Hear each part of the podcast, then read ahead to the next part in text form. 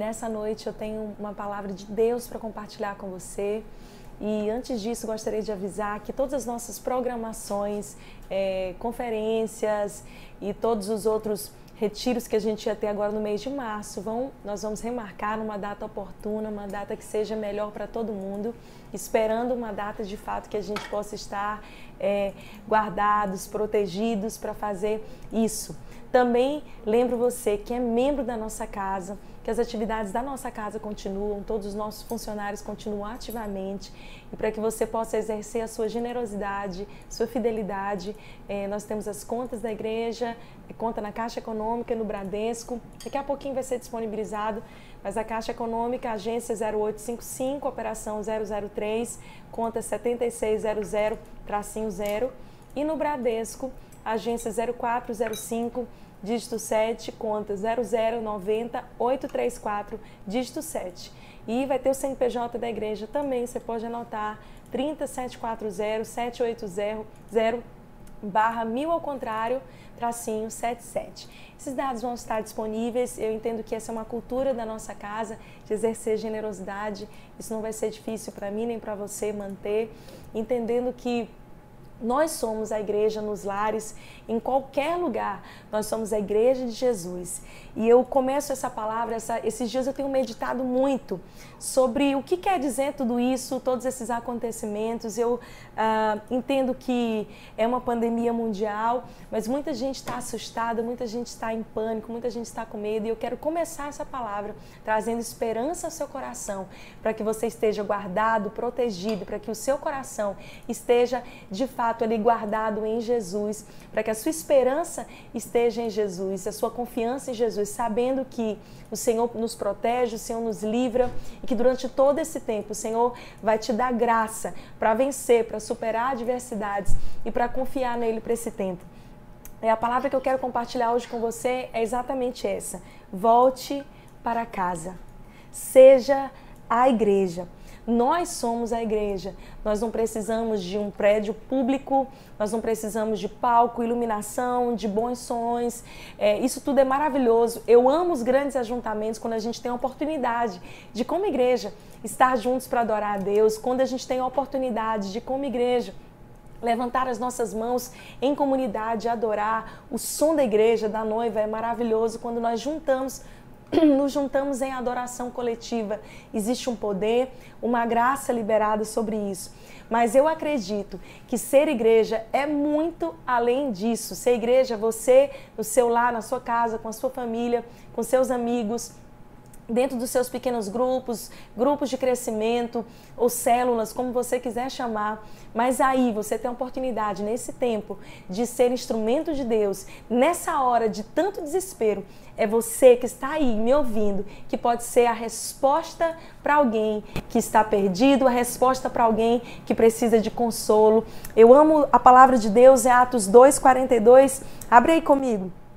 A Bíblia diz que eles a igreja primitiva perseverava na doutrina dos apóstolos e na comunhão, no partir do pão e nas orações. Em cada alma havia temor e muitos prodígios e sinais eram feitos por intermédio dos apóstolos. Todos os que creram estavam juntos e tinham tudo em comum. Interessante que aqui na igreja primitiva desse momento onde a igreja está crescendo de maneira orgânica, simples, ali de casa em casa eles iam repartindo pão, eles iam é, repartindo o que a palavra que eles haviam recebido, a experiência que eles iam tendo, eles iam compartilhando. Não é à toa que nós vemos mais na frente no livro de Atos, depois que a igreja se expandiu para além dos portões de Jerusalém e alcançou os confins da terra. E você e eu somos frutos de pessoas, de verdadeiros cristãos que se posicionaram e de século em século, de geração em geração, têm passado a tocha, carregando a palavra de esperança. A nossa palavra, sua missão agora é ser um profeta de esperança, é ser boca de Deus na vida de outras pessoas, trazendo paz, trazendo esperança. Então eu acredito que esse é um tempo de retorno aos lares, de evangelho simples, de hora de verdade sermos igreja. Às vezes a gente reclama tanto que não tem tempo é, para ler a Bíblia, ah, como eu gostaria de ler mais um livro, como eu gostaria de mais, ter mais tempo para fazer os meus devocionais, como eu gostaria de ter mais tempo com os meus filhos para ensinar. Agora você tem tudo isso à sua disposição e a minha orientação para você é faça bom uso desse tempo, orando a Deus, buscando de Deus, discernindo, sendo fortalecido nele nesse tempo quando você está com seus na sua casa, com a sua vizinhança, quando você está com amigos, você pode estar em pequenos grupos, sendo ali igreja. É bíblico, é bíblico. Muitas vezes a gente mistifica e a gente acha que ser igreja é só aos domingos ou quando estamos reunidos em grandes ajuntamentos, que eu já falei há pouco, que eu acho maravilhoso, congressos. Quantas vezes eu fui impactada, minha vida foi marcada, meu destino mudado em grandes conferências, em grandes congressos. Não tenho absolutamente nada contra isso. A nossa igreja também tem crescido em estrutura, mas nós não somos igreja por causa da estrutura. Eu quero deixar essa palavra para você. Nós somos igreja porque nós temos a presença de Jesus em nós e nós somos luz em meio às trevas, nós somos sal para salgar esse mundo onde nós formos. Esses dias meditando aqui, Deus tem me falado muito.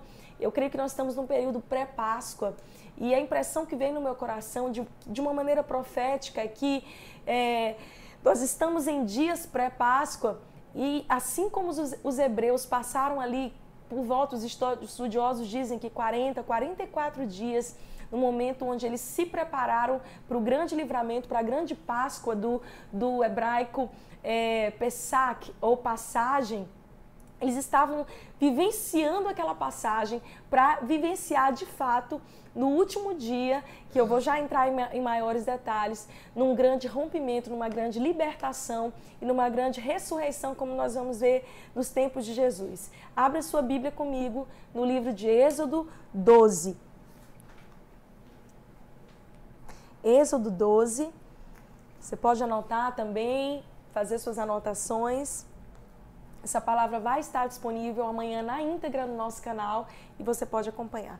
Êxodo 12, vamos ler a partir da parte do versículo 3. Falai a toda a congregação de Israel, dizendo: Aos dez deste mês, cada um tomará para si um cordeiro, segundo a casa dos pais. Um cordeiro para cada família. Presta atenção. Mas, se a família for pequena para um cordeiro, então convidará a ela o seu vizinho mais próximo, conforme o número das almas, conforme o que cada um puder comer. Por aí ca calculareis quantos bastem para o cordeiro. O cordeiro será sem defeito, macho de um ano. Podereis tomar um cordeiro ou um cabrito, e o guardareis até o décimo quarto dia deste mês. Olha que interessante, né? 14 dias. E todo ajuntamento da congregação de Israel o imolará no crepúsculo da tarde finalzinho da tarde. Tomarão sangue e o porão em ambas as ombreiras e na verga da porta, nos umbrais das casas em que o comerem. Versículo 11. Desta maneira o comereis. Essa aqui é a instrução de Deus, como eles deveriam é, desfrutar da carne do cordeiro, repartir a carne do cordeiro. Lombos cingidos, sandálias nos pés, cajado na mão, comê-lo-eis à pressa. É a Páscoa do Senhor porque naquela noite passareis pela terra do Egito e ferirei da terra do Egito todos os primogênitos, desde o homem até os animais, executarei juízo. E aí ele vem contando todo o livramento. E versículo 14 a Bíblia diz: Este dia vos será por memorial, e o celebrareis com solenidade ao Senhor nas vossas gerações, e o celebrareis por estatuto perpétuo. Agora vá e abre a sua Bíblia comigo no Novo Testamento, João 12, a partir do versículo 1. Seis dias antes da Páscoa, foi Jesus para Betânia, onde estava Lázaro, a quem ele ressuscitara dentre os mortos. Deram-lhe, pois, uma ceia. Marta servia, sendo Lázaro um dos que estavam com ela à mesa. Lázaro já ressuscitado aqui, depois do grande milagre de Jesus. Então Maria, tomando uma libra de bálsamo de nardo puro, muito precioso, ungiu os pés de Jesus e enxugou com seus cabelos. Encheu-se toda a casa com perfume de bálsamo. Mas Judas Iscariotes, um dos discípulos que estava para traí-lo, disse: Por que não se vende esse perfume por 300 denários e não se dá aos pobres? E aí a Bíblia diz isso, dizer, disse ele não porque estivesse cuidando dos pobres, mas porque era ladrão. E tendo a bolsa, tirava o que nela se lançava. Versículo 7. Jesus, entretanto, disse: Deixa que ela guarde isso para um dia em que me embalsamarem.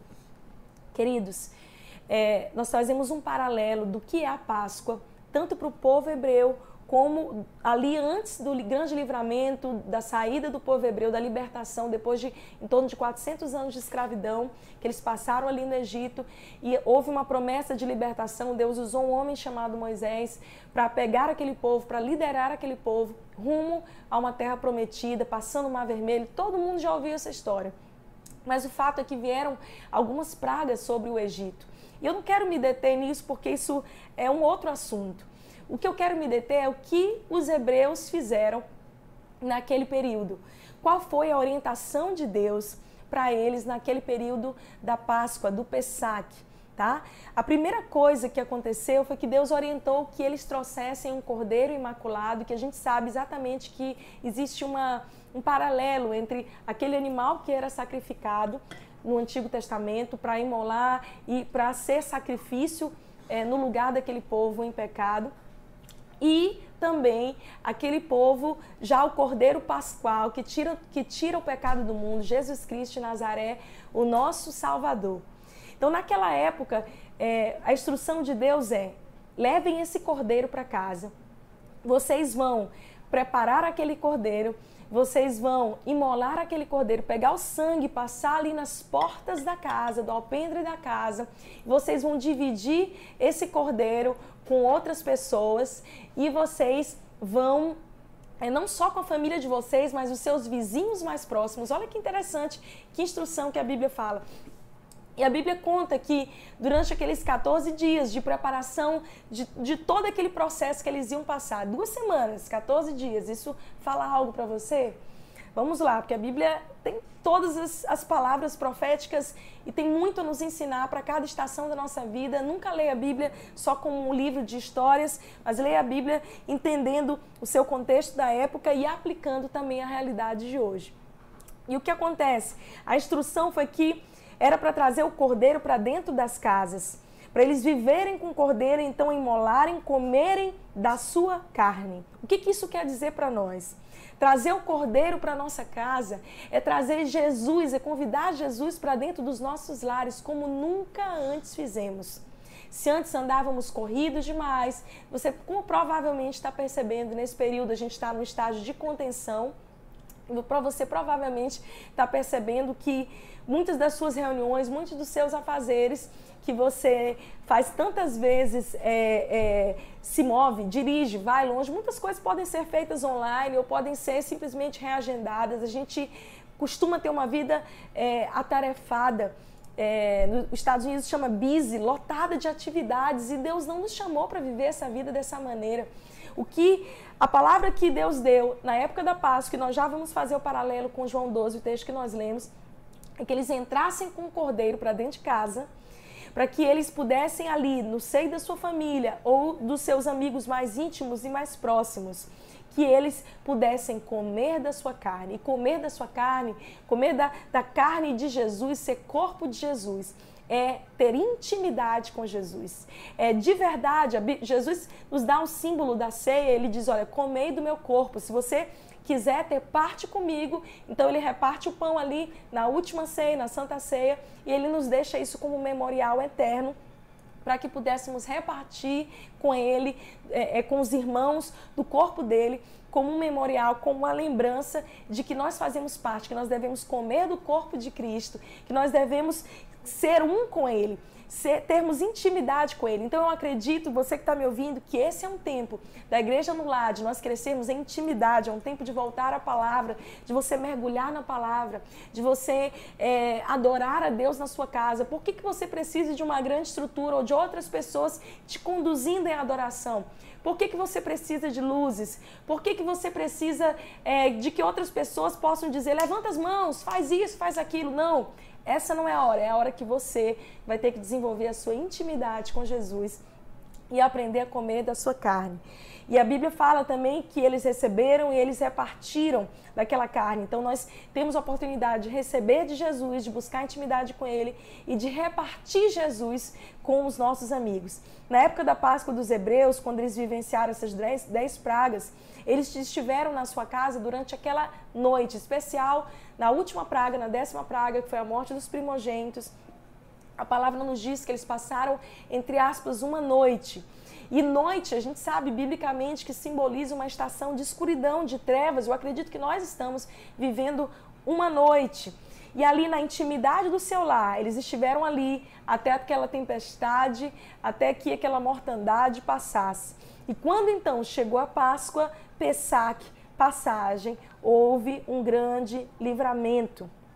Eu tenho uma impressão forte no meu coração e falo por mim agora né, que nós estamos para viver algo muito especial nas nações da terra. Eu sempre tenho pregado sobre isso. Eu creio que o grande último avivamento está para vir sobre a terra e todo avivamento ele precisa fazer nascer uma reforma, senão ele é só um movimento. Não adianta a gente se emocionar, chorar, rolar no chão, a gente ter sensações com Deus. Se a gente tem um tipo de fé emocional que depende das circunstâncias. Ah, eu estou bem porque eu quero a minha bênção, eu quero algo de Deus. Preste atenção, você não deve buscar Deus porque você quer algo de Deus. Simplesmente, você vai ter as bênçãos de Deus porque as mãos do Senhor estão sobre ti, mas é, mais ainda, busque o coração de Deus. Se você tiver o coração do Pai, como nós acabamos de cantar aqui na canção Aba, se você viver debaixo do coração do Pai, saber que você é filho amado, então você tem todas as bênçãos e a promessa de Deus. Então, a forte impressão que, que há no meu coração é de que agora, nessa Páscoa, nós vamos esperar uma, experimentar uma viragem, uma mudança, algo espetacular da parte de Deus. Vimos também que nos tempos de Jesus, né? Jesus, nosso Cordeiro Pascual, que foi morto por nós, a Bíblia conta em João 12 que Jesus estava ali de novo dentro de uma casa com alguns amigos. Ele foi visitar uma família que ele amava muito, Marta, Lázaro, Maria, e junto ali com aquela família, a Bíblia conta que Maria fez um ato profético. Foi profético porque, com a sua adoração, quando ela quebrou aquele, aquele nardo puro, aquele vaso de alabastro, porque aquilo era como uma herança de família, era correspondente ao salário de um soldado romano de um ano, aquele perfume que Maria colocou, derramou de maneira extravagante nos pés de Jesus. Dentro de uma casa, no lugar de intimidade, o cordeiro junto com eles, onde eles estavam ali desfrutando da intimidade com o cordeiro. Você pode me entender o paralelo da intimidade com o cordeiro. Maria foi uma adoradora extravagante.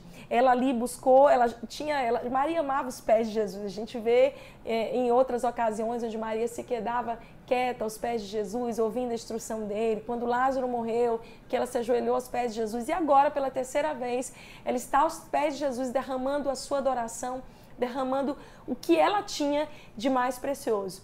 Meu querido, me escute agora. Você tem a oportunidade de derramar aos pés do Senhor, diante do Cordeiro que está agora na sua casa, na sua intimidade, e ele está em cada lar, cada família sobre a terra, cada família brasileira que convidar o Cordeiro, como a família de Lázaro, Maria e Marta convidou o Cordeiro Pascal para estar com eles ali adorando, liberando adoração, derramando sobre, sobre Jesus uma adoração extravagante, dizendo: Senhor, eu não preciso de luzes, de plataforma, eu não preciso que outras pessoas me digam necessariamente o que fazer, Senhor, essa é a minha hora contigo, é hora de entrar no meu quarto, fechar a porta do meu quarto, Mateus 6, no meu lugar secreto, crescer intimidade.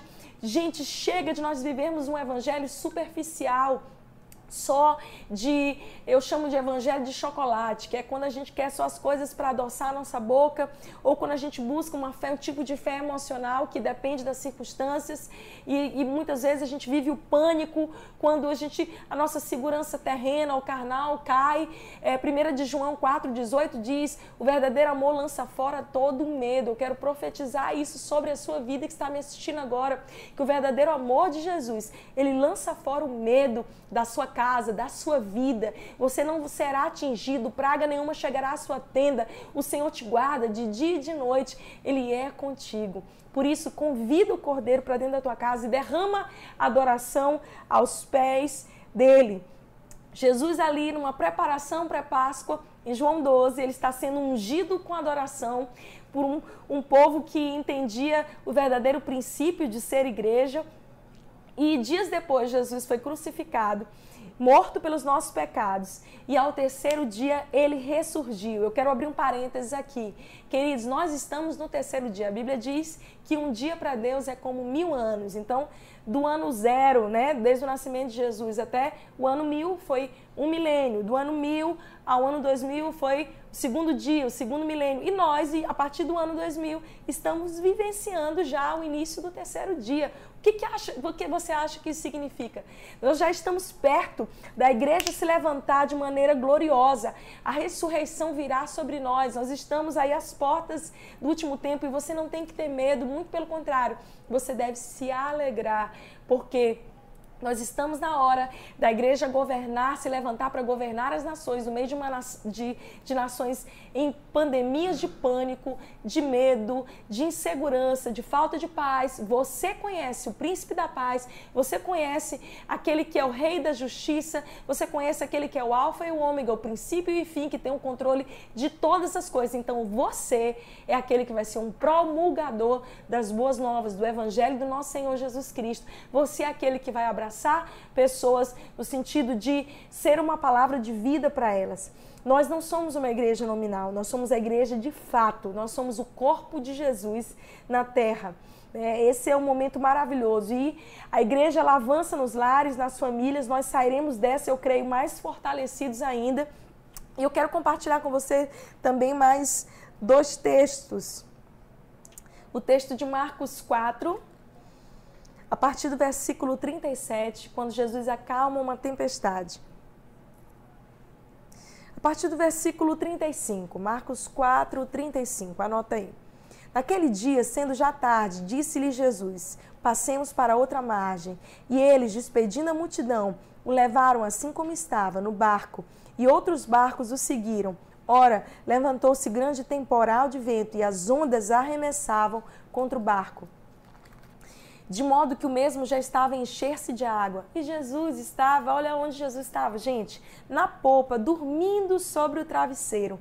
Eles o despertaram e lhe disseram: Mestre, mestre, não importa que pereçamos, será que você não está vendo? Será que Deus está dormindo? Será que Deus está morto? Será que Deus está surdo? Será que Deus não está vendo que estamos perecendo? E ele, despertando, repreendeu o vento e disse ao mar: Acalma-te, tempestade, acalma-te, emudece. E o vento aquietou-se e fez-se grande bonança. Então Jesus disse a eles: Por que sois assim tão tímidos? Como é que não tendes fé? E eles, possu possuídos de grande temor, diziam uns aos outros: Quem é esse? Que até o vento e o mar lhe obedecem. Meus queridos, não acho que Deus está fora do controle. Não ache. Às vezes a gente acha assim, meu Deus, onde que está Deus no meio de tudo isso, de todo esse caos? Tenha certeza de que Deus está no controle. Eu sempre digo que o sol, a Bíblia fala sobre isso, nasce sobre justos e sobre ímpios. Né? É, existem as leis naturais debaixo da terra. Enquanto nós estivermos nessa terra que ainda não foi transformada pela glória de Deus, esse mundo caído, nós vamos estar sujeitos a pragas, a enfermidades. Eu sou médica, eu lido com isso, eu não posso é, negar a parte natural. Mas eu posso dizer para você que pior coisa que você pode fazer é escolher ter uma vida só baseada no natural. Escolha ter uma vida no sobrenatural. Seja alguém que vive no sobrenatural. Seja alguém que, como a Jesus, aprendeu a dormir tempestade. Só dorme no meio da tempestade quem carrega a verdadeira paz. Só dorme no meio da tempestade quem sabe que o cordeiro está no barco, está dentro de casa, quem tem intimidade com o cordeiro, quem, como Maria, derrama ali a sua adoração aos pés do cordeiro, que sabe quem é o seu Deus. Quem, como os hebreus naquele tempo, estão comendo da carne do cordeiro, ou seja, vivendo intimidade com o cordeiro e repartindo com os próximos, com o próximo, com as pessoas que estão perto de si calma. Jesus, o Senhor, vai se levantar como leão. Agora ele não é mais o cordeiro somente. Jesus é o leão da tribo de Judá que se levantará e o seu rugido ecoará entre as nações da terra, manifestando a glória dele de maneira poderosa. E você, que é a igreja, é o corpo de Cristo, é o corpo de Jesus, do leão da tribo de Judá na terra. Então se levante com ousadia, com graça, seja valente, não irresponsável, não imprudente, siga as orientações das autoridades. Fé não tem a ver com irresponsabilidade, fé não tem a ver com imprudência. Fé é crer no sobrenatural. Hebreus 11 nos diz que fé é a certeza daquilo que não se vê, a convicção de fatos que ainda não aconteceram. Por que, que nós cremos que essa tempestade vai passar? Porque nós vemos pela fé. Outro texto que também fala de um barquinho, está ali em Marcos 6. Abre aí comigo. É outro barco e outra situação relativamente parecida. Marcos 6,46. A Bíblia diz: E tendo os despedidos, subiu a montanha para orar. Ao cair da tarde, ele estava no barco, no meio do mar, os discípulos, e Jesus sozinho em terra. E vendo-os em dificuldade a remar, Jesus estava ali de cima do monte, olhando os discípulos com, discípulos com dificuldade, porque o vento lhes era contrário. Por volta da quarta vigília da noite, veio ter com eles, andando por sobre o mar e queria tomar-lhes a frente. Eles, porém, vendo andar sobre as águas, pensaram tratar-se de um fantasma e gritaram. Todos ficaram aterrorizados à vista deles. Mas logo Jesus falou: tem de bom ânimo, só eu, não tem mais. E subiu para o barco para estar com eles e, e, o vento cessou. Em outros textos, Mateus 14, João 6, a gente vê a experiência. Quando Pedro pergunta, Senhor, se és tu, manda-me ir andar contigo sobre as águas. E Jesus diz, vem. Presta atenção, esse convite de Jesus não foi só para Pedro. Jesus falou, vem, anda sobre as águas, e aquele convite foi para todos os discípulos. Porém, só Pedro teve a fé, a ousadia de caminhar sobre as águas. Me escute agora aqui. Melhor é estar no barquinho com Jesus, se Jesus estiver lá. Mas melhor é andar sobre as águas se Jesus estiver fora do barco. Então, esteja atento, discernindo os tempos, discernindo as estações, se movendo pela direção de Deus, estando onde Jesus está, ouvindo a voz dele, sendo resposta dele para essa geração, sendo calmaria no meio da tempestade. Eu não posso terminar de ler esse texto aqui para vocês, Apocalipse 22. Ah, eu amo esse texto. Apocalipse 22, 7. Vamos ler. Eis que venho sem demora. Bem-aventurado aquele que guarda as palavras da profecia desse livro. Versículo 12. E eis que venho sem demora, e comigo está a recompensa, que tenho para retribuir a cada um segundo as suas obras. Eu sou o Alfa e o Ômega, o primeiro e o último, o princípio e o fim. Bem-aventurados, presta atenção, que toda a Bíblia tem conexão. Bem-aventurados aqueles que lavam as suas vestes no sangue do Cordeiro para que lhes assista o direito à árvore da vida e entrem na cidade pelas portas. É derramar todos os dias, todos os dias viver em intimidade com o Cordeiro, em amizade com o Cordeiro, entendendo que o sangue de Jesus é sobre nós. Queridos, concluindo essa palavra, essa meditação, a igreja avança nos lares, nas famílias e sairemos dessa ainda mais fortalecidos. Eu já estou imaginando aqui quando nós pudermos nos reunir de novo, vai ser uma explosão maravilhosa. É maravilhoso nós estarmos em grandes ajuntamentos mas nós não dependemos disso para ser igreja. A igreja não é templo construído pelas mãos de homens, a igreja é você e eu. Nós carregamos a presença, nós somos farol em meio a uma sociedade de caos. Você, meu irmão, é instrumento para consolo dos seus vizinhos nos seus grupos de crescimento, pequenos grupos. A igreja está se fortalecendo como corpo, corpo. E em meio ao caos, a igreja tem a oportunidade de brilhar, de crescer como noiva, em unidade, oração, adoração, jejuns, cultos nos lares nós estamos sendo preparados para esse último grande avivamento sobre a terra, estamos, estamos sendo reformados dentro das nossas casas, com a nossa família, com aqueles que estão juntamente conosco. É um restart, é um reset, é um recomeço. Acalme-se, a tempestade vai passar, a noite vai passar, vai amanhecer. E enquanto isso, que as nossas casas sejam lugares onde nós vamos distribuir a carne do cordeiro, repartir a carne do cordeiro para amigos, para familiares, para os nossos vizinhos. Jesus vai usar os improváveis agora. Se você se considera improvável, me escute. Jesus vai usar você agora. Jesus vai usar você agora com um coração pastoral. eu profetizo um coração pastoral. Você não precisa de um título. Você não precisa de um título para se mover. Você precisa só do amor e da direção de Deus para abraçar pessoas, para consolar pessoas. Que Jesus vai usar os mais simples, que vão carregar esse manto pastoral, que se levantarão para cuidar uns dos outros, aqueles sem títulos mesmos. Jesus só precisa do seu coração. O mundo não precisa que a gente fale difícil, que a gente tenha uma super igreja com iluminação, uma estrutura maravilhosa. Se nós tivermos, glória a Deus, é uma ferramenta para esses dias. Mas isso aí, as nossas luzes e estruturas, nesse momento agora não tem nenhum efeito. O que tem efeito é a presença da glória que nós carregamos, é o poder dunamis de Atos 1:8 que Jesus falou que nós carregamos. Jesus vai usar aqueles que amam e carregar. Eu quero encerrar minha palavra dizendo isso para você. Você precisa ser cheio de atos de compaixão nesse último tempo. Não se deixe vencer pelo egoísmo, não se deixe vencer pelo instinto de autopreservação doentio que você só liga para você mesmo. Pare, pense quantas pessoas agora precisam de esperança, precisam de uma palavra de consolo, de uma mensagem, de um áudio, de uma ligação, de uma visita. Se você não faz parte de grupo de risco, se você não está doente, nós ainda no Brasil não estamos em quarentena, eu espero que nós não cheguemos a esse ponto de estarmos trancados nas nossas casas como os italianos estão, tendo que se comunicar por janelas, cantar por janelas e ali trazer esperança pelas janelas.